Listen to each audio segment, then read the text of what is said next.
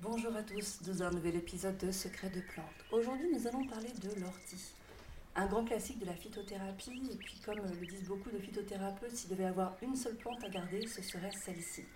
En effet, elle a de nombreuses vertus. Hein, cette plante herbacée vivace, d'abord, est le refuge de nombreux insectes. C'est vraiment une source de biodiversité dans votre jardin. On le préconise souvent, c'est toujours top de laisser un petit carré de votre jardin à l'état un peu sauvage, et notamment pour laisser venir les orties. Pourtant, elle est souvent mal aimée hein, en raison de ses poils urticants et ses racines envahissantes, mais c'est vraiment une plante clé de la santé naturelle. Elle est riche de ses contradictions. En effet, elle a des vertus diurétiques, donc elle va permettre de nettoyer en profondeur votre corps. Et en même temps, c'est là qu'elle est très intelligente, elle va permettre de le reminéraliser et de le revitaliser. Donc c'est vraiment une plante clé de la santé avec ses nombreux bienfaits, notamment reminéralisant. Donc elle va vraiment aider le corps à capter les minéraux, notamment le fer et la silice. C'est vraiment aussi une plante qui est fortifiante, qui va permettre de nettoyer le sang, c'est un dépuratif du sang. Donc on l'a vu, c'est également un diurétique, donc elle va aider le corps à éliminer les toxines à l'urine. Hémostatique, elle aide euh, les blessures, enfin arrêter en fait les hémorragies, hein, les saignements.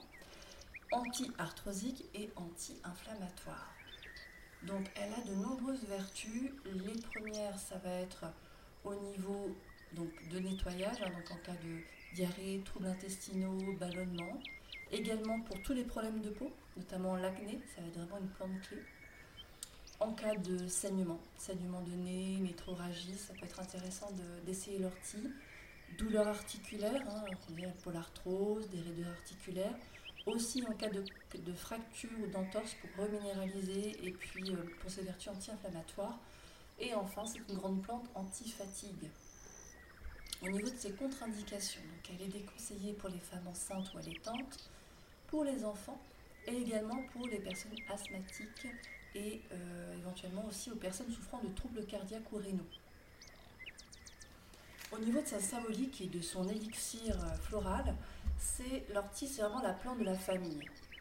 Euh, d'ailleurs, au niveau de sa, physionomie, hein, elle tient sa force et son développement massif grâce à un système racinaire qui est vraiment complexe et très intelligent, où chaque individu va vraiment s'aider, ça va vraiment faire la force de l'ensemble du groupe d'ortie. Et donc en cela, elle va symboliser la force et la protection du groupe aussi, d'un groupe uni, et en particulier de la famille.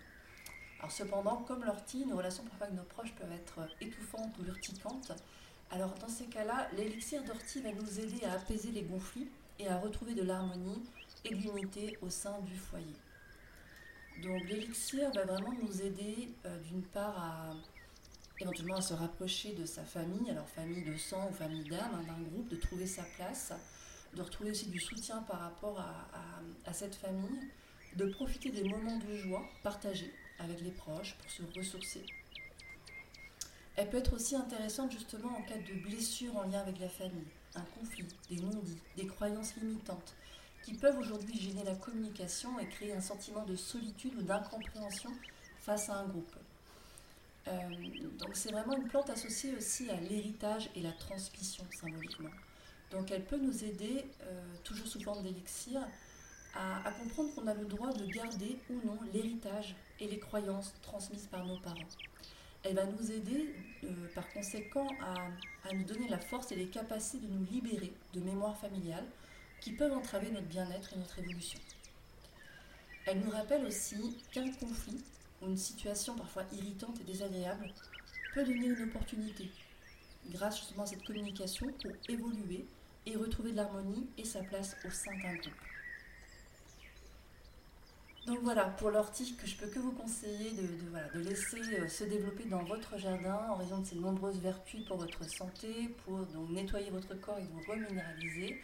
Et donc pour la partie plus psycho-émotionnelle, pour euh, favoriser la communication, la libération de transmission de croyances, pour vraiment se retrouver en harmonie, retrouver sa place dans euh, son groupe et au sein de sa famille.